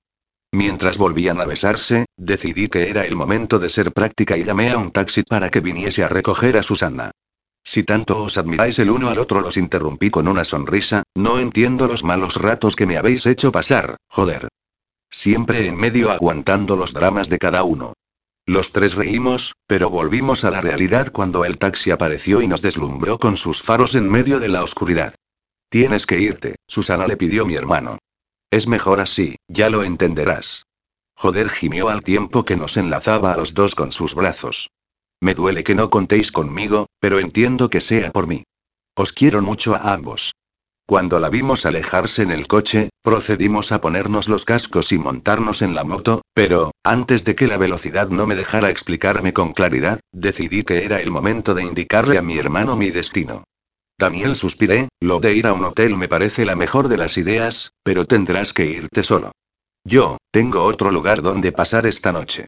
No puedes estar hablando en serio, déjame en la calle Montaner, por favor. Gaby, cariño, aún no puedes confiar del todo en él, por muy magistrado que sea. Soy bastante peor persona que él, repliqué. A regañadientes, me obedeció y me dejó frente al portal del edificio de Christian. No se marchó hasta que vio cómo la portera me abría la gran puerta de hierro y cristal. Buenas noches, señorita. Bienvenida, me saludó la mujer. El señor Márquez ya me avisó de que, si volvía usted por aquí, no hacía falta que lo llamara, que podía usted entrar en su casa cuando gustara. Siento mucho el equívoco de la otra vez. No importa, Merche, hizo usted su trabajo. Bastante bien me estaba recibiendo para saberme la autora del ataque con lápiz al magistrado. Gracias, señorita, me dijo cuando me dirigí al ascensor. ¿Quiere que avise al señor Márquez? No, gracias, prefiero sorprenderlo. Perfecto. Sonrió pícara. Y, por cierto, me alegro de volver a ver mujeres por aquí preguntando por él. El pobre está siempre tan ocupado que hacía ya bastante tiempo que no subían chicas a su casa. ¿Hacía mucho? Inquirí haciéndome la desinteresada. Oh, sí. Calculo que han pasado ya unos tres meses desde la última. Bajó su tono de voz como si fuera mi confidente de toda la vida. Una rubia guapísima que parecía modelo o algo así. Entre las cuentas que llevaba del tiempo y la descripción de la supuesta amante, la tal Merche me fastidió bastante la nochecita. Los temidos celos me carcomieron por dentro, pero solo hasta que yo se lo permití. Pues ahora parece que le van las pelirrojas, repliqué con una sonrisa del tipo porque yo lo valgo y ahora Christian es mío. No dejé que volviera a estropearme el momento y subí con rapidez al ascensor. Una vez en el rellano, frente a la puerta de entrada, inspiré hondo y toqué el timbre, algo que tuve que volver a hacer debido a que los minutos pasaban y nadie me abría la puerta. Me quedó claro que había pillado a Christian en la ducha por cómo salió a abrir. Sus cabellos aún rezumaban agua y parecía haberse puesto a toda prisa una camiseta blanca y unos tejanos que no se había llegado a abrochar. Sus pies estaban descalzos y su cara, al verme, no pudo parecer más sorprendida. Seguro que a él la sorpresa no lo dejó hablar, lo mismo que hizo conmigo su imagen, que me dejó muda. Verlo de nuevo, tan de cerca, a medio vestir, en su casa, todo un cúmulo de sentimientos rebotó en mí y un ejército de mariposas aleteando sin piedad se instaló en mis entrañas. Inspiré fuerte para intentar paliar aquella presión y hasta mí llegó su aroma a limpio, a jabón, a loción, a pura delicia masculina. Gabriela, murmuró tras unos segundos de incertidumbre. Yo, no tengo a dónde ir, titubeé. A partir de ahí, todo pasó como un borrón. Cerró la puerta tras de mí, agarró mi bolso y mi mochila y los lanzó sin mirar dónde caían, y luego me agarró de la cintura para apretarme contra él y empezar a besarme casi con rabia. Me dejaste otra vez esta tarde, murmuraba entre besos, entre las penetraciones de su lengua en mi boca, y no sabía cuándo iba a volver a verte. Con la misma furia, me quitó la chaqueta y me subió la falda hasta la cintura para atrapar mis glúteos entre sus manos. Espera, Christian Jade antes de sucumbir a sus caricias y dejarme arrastrar, necesito ducharme, luego, Gabriela.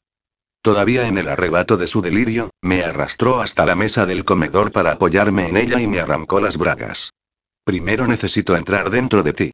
Hasta que no penetre tu cuerpo y te sienta, no podré estar seguro de que estás aquí, de que no volverás a irte, de que no volverás a desaparecer.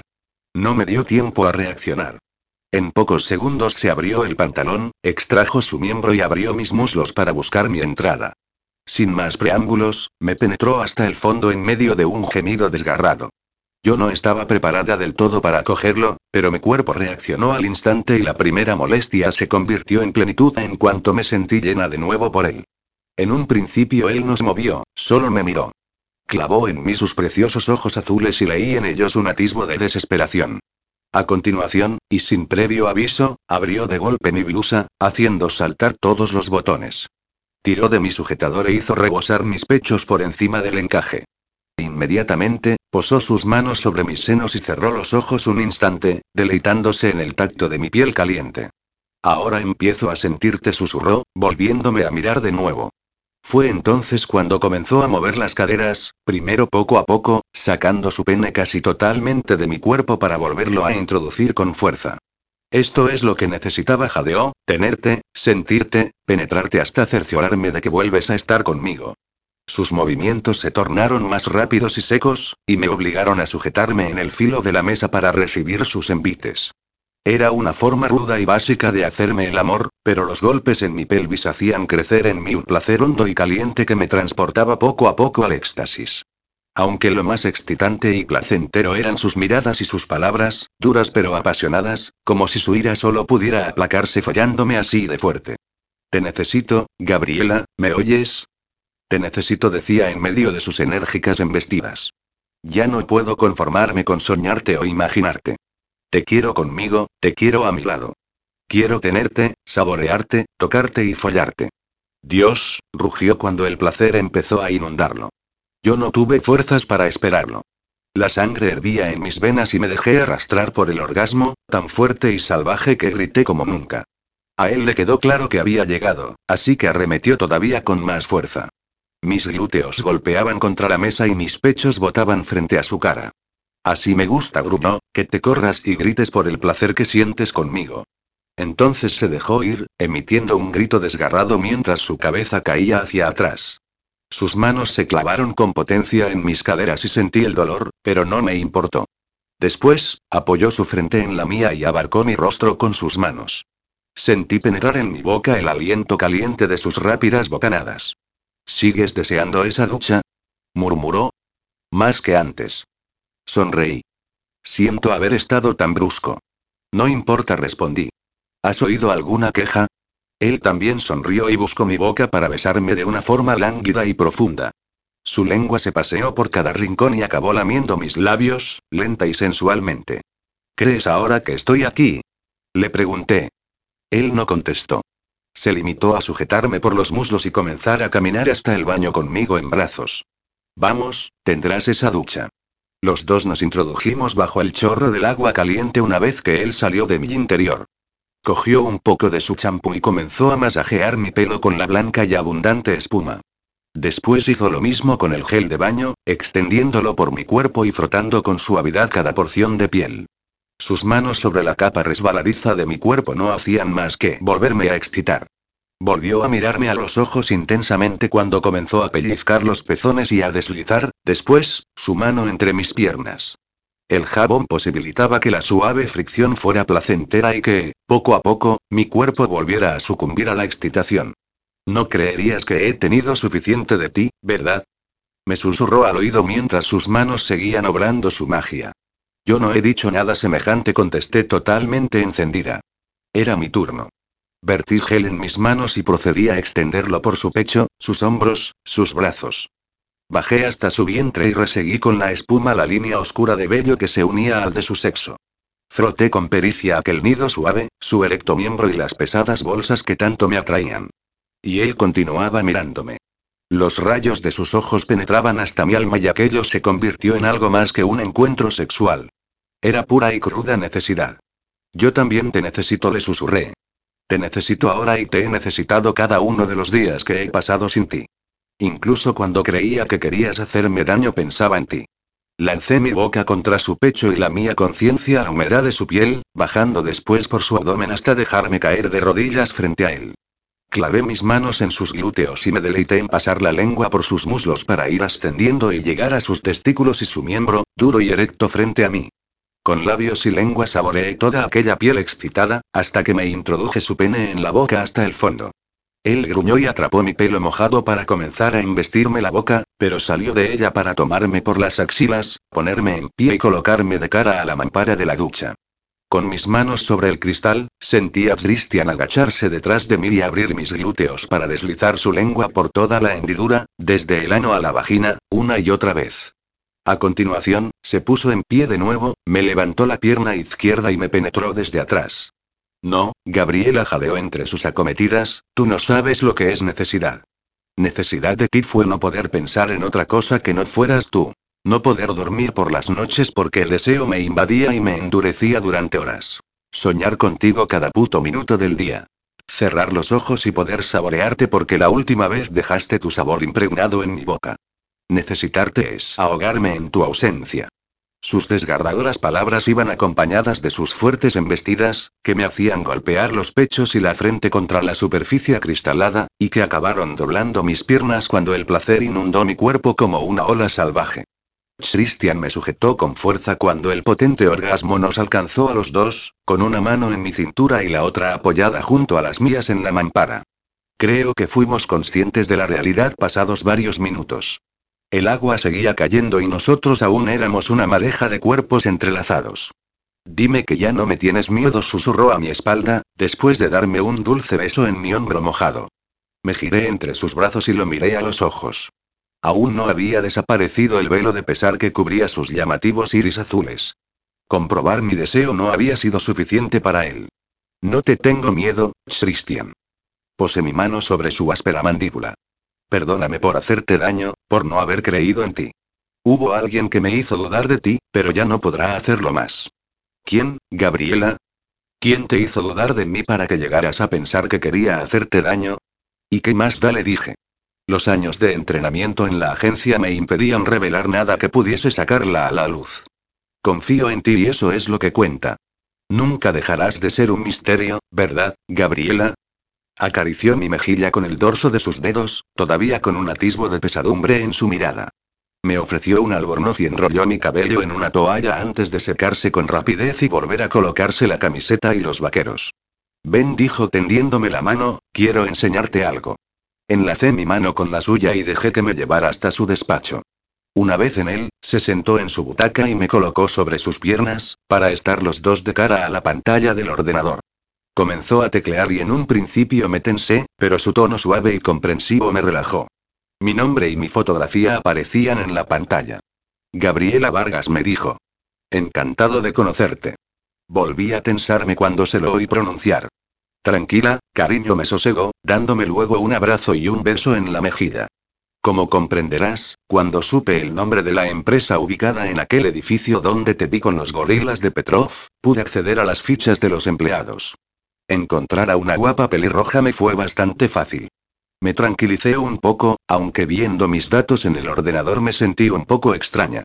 Ahora, al menos, sé tu nombre, lugar de trabajo, domicilio, estoy orgulloso del puesto que ocupas en esa compañía tan importante para ser tan joven. Suspiró al verme algo aturullada. Perdona si te sientes acosada. Solo pretendía saber algo más de ti. Me alegra que me lo hayas mostrado, le dije. Y gracias, he currado mucho para llegar ahí. Quiero que confíes en mí, Gabriela. Ya te he dicho que lo hago. Acto seguido, me hizo levantar para hacerlo luego él también y, cogiéndome de nuevo de la mano, me llevó hasta el cuarto donde vi las fotografías aquel nefasto día. Mira, las he quitado, señaló al panel y únicamente permanecían colgados los posits que señalaban las fechas de los correos, porque entiendo que debían de dar mal rollo, pero quiero que sepas que sigo investigando, aunque no pueda contarte nada, de momento. Toda mi credibilidad como miembro de la judicatura se iría al garete si se supiera que ando compartiendo los entresijos de las investigaciones a guapas pelirrojas que me tienen obnubilado. Gracias hice una mueca, pues daban bastante yuyu, la verdad. Y no te preocupes, comprendo que no podamos hablar de todo esto, pero un día me gustaría saber qué pintaba mi cara en tantas imágenes. Serás la primera en saberlo cuando el tema de Petrov salte a la prensa y sea conocido por el público. Me alegraron aquellas señales de confianza por parte de Christian mostrarme mi ficha en el ordenador, el panel, ahora casi vacío, por el que lo creí un psicópata o darme algunos detalles, aunque yo deseaba que confiara en mí, también es cierto que era magistrado de la audiencia provincial y no podía hablar de sus casos con cualquiera. Y yo era menos aún que cualquiera. Era la menos indicada para que me confiara demasiadas cosas. ¿No piensas decirme todavía cómo entraste en mi casa? Me preguntó de forma inesperada. Tan inesperada que no supe qué contestarle. Debí parecer una niña pequeña a la que han pillado con la mano en la bolsa de los caramelos. Tuve que agradecerle mentalmente que fuera tan comprensivo y no tratara de presionarme más. Está bien, ya te he acosado bastante por hoy a preguntas. ¿Tienes hambre? No he comido nada desde hace horas y horas. Sonreí. Pues, si te parece bien, me propuso, también con una sonrisa, te vas secando el pelo mientras voy a la cocina. Ya tenía algo a medio preparar para cenar al salir de la ducha, pero no suelo comer mucho por la noche. Espero poder complacerte. Me miró con un brillo azul de lujuria y reí antes de dirigirme al cuarto de baño. Me sequé el pelo y hurgué en mi mochila para coger algo cómodo que ponerme. Con las prisas, aparte de algunas faldas y blusas por si tenía que salir, solo había echado dentro una sudadera gris y unos vaqueros, así que decidí seguir con el albornoz. Fui a la cocina tras recogerme el pelo en una coleta y divisé a Christian desde la puerta. Se movía como pez en el agua colocando salvamanteles en la mesa, un par de platos con ensalada, cubiertos, una jarra de agua y dos vasos. Me dejé caer sobre la jamba cuando una ola caliente pareció cubrir mi espalda y los consabidos aleteos brotaron en mi vientre. Era tan atractivo, para colmo, me hacía reír, me susurraba palabras que provocaban saltos en mi corazón, me hacía el amor como nadie y era capaz de poner la mesa sin ayuda. ¿Se podía pedir más? Reí mentalmente mi propia ocurrencia, pero, solo un segundo después, la misma extraña sensación de siempre volvió a apoderarse de mí. Entre Christian y yo había una fina pero evidente grieta que nos separaba llamada desconfianza. Consideraba normal que él no confiara en mí si ni siquiera le había explicado la forma en la que había podido entrar en su casa a traición, como un caco cualquiera. Pero ¿y al revés? ¿Por qué yo tampoco acababa de confiar en él? No lo entendía y me resultaba triste, aunque era incapaz de evitarlo. Todavía demasiadas cosas pendían de un hilo entre él y yo. ¿Te resulto gracioso? Me planteó, haciéndome despertar de mis elucubraciones. Muy sexy, diría yo, contesté divertida mientras me sentaba en una de las sillas. Si no fuera por el hambre que tengo de comida, él soltó una carcajada que se me clavó, precisa y afilada, en el centro del pecho. Mostró su blanca dentadura y se le marcaron algunas líneas de expresión en los ojos, pareciéndome mucho más joven y despreocupado. Puedo ser el postre, me susurró mientras se sentaba frente a mí. Soy muy golosa, murmuré pícara, y me gusta todo con nata. Si tuvieras un spray por ahí, ponte a comer gruñó, o te juro que te follo ahora mismo sobre tu cena. No. Rey. Déjame comer un poco, por favor. Espero que te guste la ensalada, indicó. He troceado de todo un poco en cada bol y puedes acompañarlo con lo que he puesto en el centro de la mesa. Señaló un plato donde había queso, jamón, salmón, nueces, empecé a salivar ante la visión de aquellas pequeñas exquisiteces. Hasta el moño estaba ya de pasta recalentada y sopas de sobre. ¿Bromas? Le dije antes de llevarme a la boca el tenedor lleno de crujientes hortalizas. Esto es una cena y no pizzas descongeladas con patatas fritas de bolsa. Solo ceno de forma sana cuando voy a casa de mi amiga, pero la mayoría de las veces sufre mal de amores y acabamos comiendo chocolatinas y palomitas. Me alegro de que te guste, comentó sin dejar de mirarme. Me observó todo el rato que duró la cena, pero apenas fui consciente de ello, tal como disfruté de cada bocado. ¿Siempre te haces la comida tú? Le pregunté antes de beber de mi vaso de agua. Desayuno y cena sí, pero, desgraciadamente, no puedo comer en casa al mediodía. Merche se encarga de hacerme la limpieza del piso y me prepara suculentas comidas para llevar cuando no tengo que comer en restaurantes por reuniones y temas laborales. Pobre Merche solté sin pensar. ¿Fue ella la que te encontró con el lápiz clavado en la mano? Menudo susto debió de llevarse. Más tonta no se puede ser. Menuda ocurrencia ir a mencionar de nuevo aquel episodio para recordar que me había colado en su casa. Para mi desgracia, decidió pasar sobre ese tema de puntillas, pero fue a dar con otro peor. Espero que algún día me cuentes cómo pudiste entrar, pero me interesa más saber cómo era posible que coincidieras conmigo en tantos lugares. Y ahí estaba, otra vez, la barrera que nos separaba. No me hubiese importado contarle cualquier detalle de mi vida, pero, con seguridad, el más mínimo pormenor lo llevaría irremediablemente a mi otra vida y eso no podía consentirlo, pues ponía en riesgo a muchas personas, mi hermano incluido, y yo misma. Ahora pienso que, de aquella manera, resultaba inimaginable mantener cualquier tipo de relación con él, porque era imposible basarla en secretos y mentiras. Casualidad le dije, azar, destino, sí, claro me interrumpió con una mezcla de sarcasmo y rabia. Somos como unos dados que se lanzan sobre el tapete, como los naipes de la baraja o la bola de la ruleta. Muy poético, Gabriela. Se levantó, metió los platos en el lavavajillas y se dirigió a la puerta. Me voy a la cama, mañana tengo mucho trabajo. Me sentí como una mierda. Incluso estuve a punto de coger mi mochila y marcharme, porque yo resultaba ser la trampa de aquel juego de azar, la carta marcada, y me creí un auténtico timo. ¿Quieres que me acueste en el sofá? Le pregunté. ¿O que me vaya directamente? Christian frenó en seco en medio del salón. La camiseta blanca marcó sus músculos tensos y sus pies descalzos quedaron clavados en el suelo de parqué. Se dio la vuelta para poder hablarme. ¿Es eso lo que quieres? inquirió. Marcharte. Yo, no lo sé. Era la verdad. No lo sabía. Quería quedarme con él, dormir con él, vivir con él, pero no podía. O no debía. Sin decirle una palabra, se aproximó y se quedó plantado frente a mí. Después de mirarme sin expresión alguna, me soltó el pelo y me desató el cinturón del albornoz para deshacerme de él y dejarme desnuda. Me cogió en brazos y me llevó al dormitorio, donde abrió la cama, me depositó en ella y me tapó. A continuación, se desnudó, se metió en la cama y se colocó detrás de mí, protegiendo mi cuerpo con sus brazos. Percibí el vello de sus piernas en las mías y su suave eyección clavada en mi espalda. Le sentí hundir su rostro en mi pelo, besarme en el hombro y suspirar. Hasta mañana, Gabriela. Hasta mañana, Christian. Realmente tenía que ser una situación difícil, me dice Teresa, aprovechando el instante que he dejado de hablar. Y te lo dice una experta en enamorarse de tipos imposibles. Qué bien me va a reír un poco. ¿Me crees enamorada de Christian? Me atrevo a preguntarle. Hasta las trancas. Por eso no creo que lo mataras tú. Es un consuelo suspiro que mi abogada me crea. Ahora sí dice mientras se pone en pie y coge los objetos que hay sobre la mesa, el tabaco y el móvil. Vas a descansar un rato mientras yo salgo.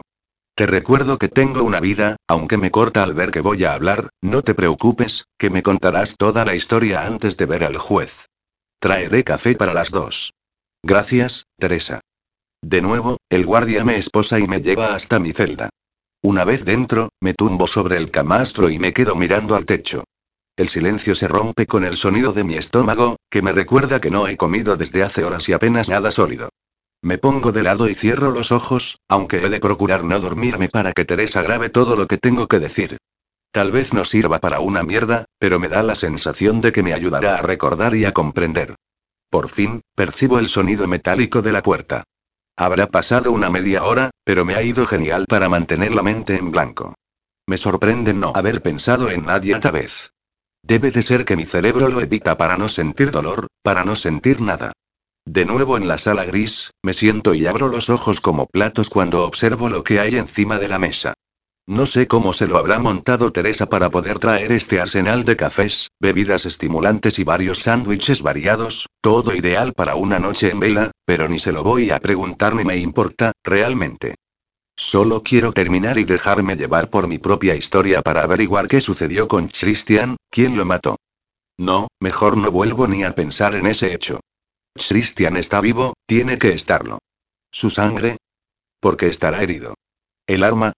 Alguien la puso en mis manos, ¿verdad? Tal vez he visto demasiadas películas. Esto es la vida real, donde las cosas no se arreglan tan fácilmente. Menuda cara has puesto, me comenta mi abogada. Por fortuna, esta mujer pone algo de sal a misteriosas últimas horas de semilibertad. No veas, Teresa. Esto parece un arsenal antirresaca. Pero sin fiesta previa suspira. En fin comienza a servir los cafés ya preparados y el olor impregna mi nariz y mi alma. Bebe, Gabriela, y recuerda, sobre todo, recuerda, capítulo 18. Grabación N18, realizada el día 3 de agosto de 2016 a las 21:30 horas. Fue una auténtica gozada dormir toda la noche junto a Christian. Desde Tony no pasaba una noche entera junto a un hombre, y resultó algo estimulante, confortable, tranquilo, reparador. Y eso contando con que quien me acompañaba era Christian, con el que era bastante difícil echarse a dormir y ya está. Aún así, dormí plácidamente las primeras horas, hasta que me sacaron de mi sueño unas manos acariciando mis pechos y unos labios besando mi espalda. Hicimos el amor sin encender la luz, de forma lánguida y sensual, pero con el mismo resultado final de siempre, un estremecedor clímax compartido que nos ayudó a relajarnos y volver a nuestro profundo sueño inicial. Pasadas las horas, sentí un vacío junto a mí. Me faltaba el cuerpo caliente que había dormido abrazado a mí durante toda la noche. Abrí los ojos y contemplé las primeras luces de la mañana. Estiré los brazos, satisfecha por sentirme tan descansada, pero me incorporé de golpe al pensar que Christian se hubiese ido ya. Y, por qué no decirlo, decepcionada. Esperaba su mirada azul saludándome nada más despertarme, su sonrisa perfecta, su rostro tan cerca del mío que viera mi propia imagen reflejada en sus pupilas. Y, sobre todo, esperaba despertarme con una sesión de sexo única, tan única como él. Hola. Grité mientras me ponía el albornoz, que descansaba en un perchero de la habitación. Christian. Estoy aquí. Seguí el rastro de su voz hasta la cocina, donde estaba tomando un café, de pie junto a la encimera. Me vi sorprendida por un fuerte déjà vu al verlo trajeado y de espaldas, pues fue la primera imagen que tuve de él el día que se interpuso entre mi taxi y yo, y volvió a dejarme sin aliento, con el cabello húmedo recién peinado, tan impecablemente vestido, tan elegante y con ese carisma que parecía acompañarlo siempre. Y su olor, un, para comérselo. Buenos días, Gabriela me saludó entre sorbo y sorbo de café, sin dejar de mirarse el reloj de pulsera. Perdona, pero he de irme ya. Podría haberte acompañado a tomar café, comenté sin parecer demasiado molesta, aunque lo estaba. Estabas tan dormida que me ha dado pena despertarte.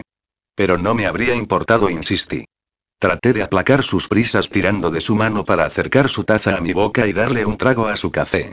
Él pareció ser consciente de mi presencia por fin y me sonrió antes de terminarse lo poco que yo le había dejado de la negra bebida.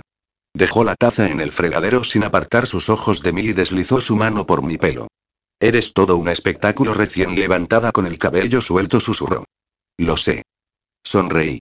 Ahora mismo me haré una coleta. Durante varios segundos no habló, se limitó a acariciar mi pelo y mis mejillas con la mayor de las ternuras. Me gusta que estés aquí, declaró, al fin, en mi casa. Solo serán unos días. Tomé la mano con la que me acariciaba y posé mis labios en su palma. Puedes estar aquí el tiempo que quieras.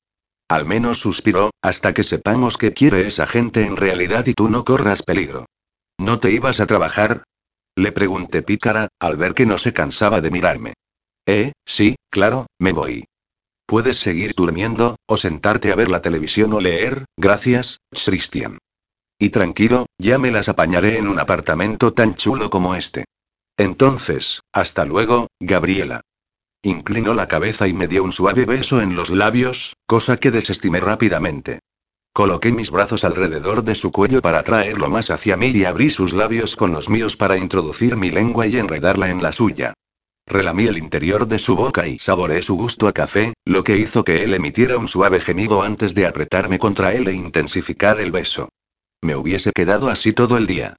O mejor, lo hubiese arrastrado hacia la encimera y le hubiese echado un polvo mañanero allí mismo, pero comprendí que tenía que cumplir con sus obligaciones.